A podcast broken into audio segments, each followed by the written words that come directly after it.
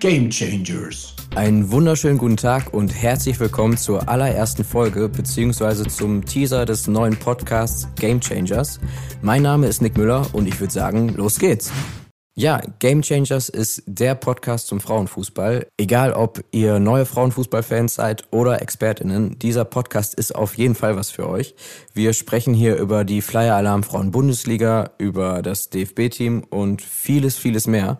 Der Plan ist, dass es jede Folge um ein konkretes Thema geht und ähm, ja, in der nächsten Folge, der ersten offiziellen, wie könnte es auch anders sein, es ist schließlich WM-Jahr, nehmen wir die WM 2023 in Australien und äh, Neuseeland mal etwas genauer unter die Lupe. Wir schauen uns da die Gruppen an, gehen den Favoritenkreis durch, gucken, ob es Neuerungen gibt im Vergleich zur letzten WM in Frankreich 2019 gehen News und Schlagzeilen durch. Da ähm, gab es ja in letzter Zeit einige. Und äh, wir gucken uns mal den möglichen DFB-Kader an und wer da alles mitmischen könnte. Also ja, schaltet auf jeden Fall ein. Die nächste Folge kommt auch schon nächste Woche Mittwoch. Und ab da geht es im Zwei-Wochen-Takt dann weiter. Und es gibt auch eine Insta-Seite. Gamechangers.podcast heißen wir da.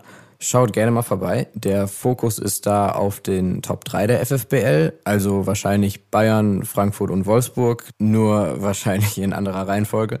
Ähm, ich bin auch ab und zu bei Spielen dabei und nehme euch dann natürlich auch immer mit auf Insta und mache ein paar schöne Fotos und Stories. Also ja, schaut unbedingt vorbei. Gamechangers.podcast. So, und wie schon gerade gesagt, jede Folge besteht immer aus einem Thema. Und es gibt auch noch eine wunderbare Kategorie. Achtung. Karte. Ja, Karte Rot-Weiß. Äh, Grüße gehen raus an meine Freunde, die wunderbar und wunderschön auf Kommando ins Mikro brillen können. Ihr seid super. So, pro Folge wird eine rote und eine weiße Karte vergeben. Die rote Karte kann man sich denken. Die gibt's für nicht so tolle Aussagen, Aktionen, Entscheidungen, was auch immer. Und zur weißen Karte gibt's jetzt einen kleinen Exkurs. Äh, die weiße Karte wird ja auch Fair Play Karte genannt und soll eben positives Verhalten auf dem Spielfeld belohnen. Das äh, Ganze ist relativ neu, wurde zum ersten Mal äh, Anfang diesen Jahres in Portugal ausprobiert. Super Aktion finde ich übrigens. Ähm, bitte mehr von, von so Sachen. Und das Ganze übertragen wir jetzt geschickt auf die Fußballwelt auch außerhalb des Platzes. So, fangen wir mal mit der roten Karte an, weil man soll ja immer mit äh, was Positivem, also der weißen in dem Fall, dann aufhören. Die rote Karte hat sich sowas von Kanadas Fußballverband verdient. Ich weiß nicht, wie viel ihr davon mitbekommen habt, deswegen hier einmal die kurze Zusammenfassung. Es gibt einen Konflikt zwischen dem kanadischen Fußballverband und der kanadischen Frauennationalmannschaft. Der Verband hat wohl weitere Einsparungen angekündigt.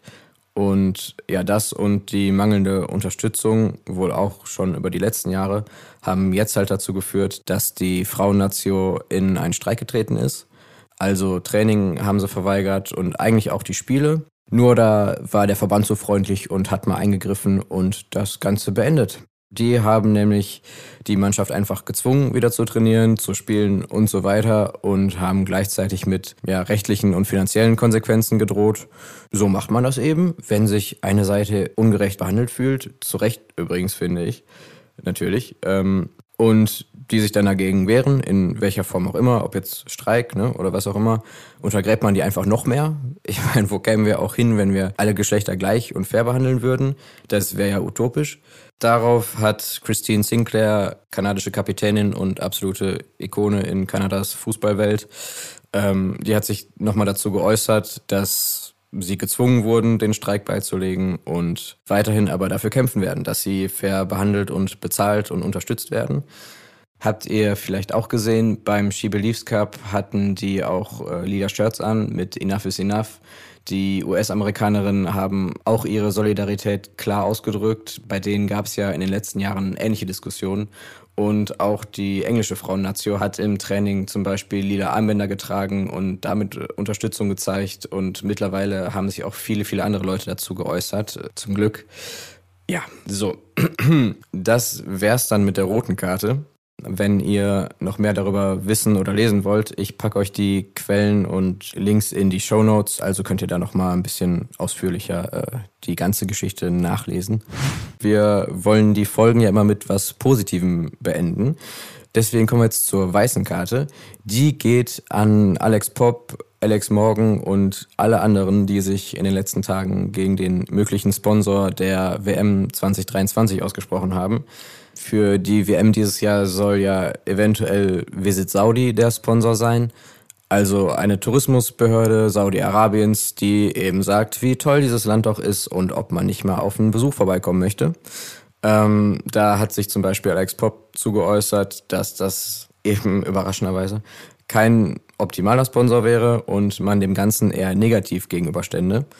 Auch Alex Morgan hat einiges dazu rausgehauen, wie zum Beispiel, dass sie das überhaupt nicht verstehen könne, weil die Leute, um die es während der WM geht, also größtenteils Frauen, ich weiß gerade nur von Quinn als nicht-binärer Person, ähm, ja, aber größtenteils Frauen überhaupt nicht unterstützt und akzeptiert werden.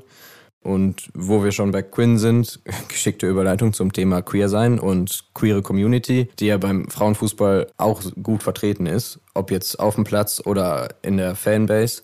Ja, das passt ja auch überhaupt nicht zusammen. Also ich brauche jetzt, glaube ich, nicht erwähnen, wie Saudi-Arabien zu queeren Themen und Personen steht. Deswegen danke an alle Leute, die sich dazu geäußert haben. Ob das jetzt was bringt oder nicht, wird man sehen. Ich meine, zum Schluss sitzt die FIFA da am Hebel und ja, gut, das letzte Jahr mit der FIFA haben wir ja alle mitbekommen. Ja, aber egal, ob es was bringt oder nicht, ist super wichtig, finde ich, dass dazu überhaupt was gesagt wird. So, genug aufgeregt. Das war's dann auch schon mit der ersten Folge. Schön, dass ihr dabei wart. Schaltet auch zur nächsten Folge ein. Nächsten Mittwoch geht die raus und äh, bis dahin. Ich bin raus. Ciao.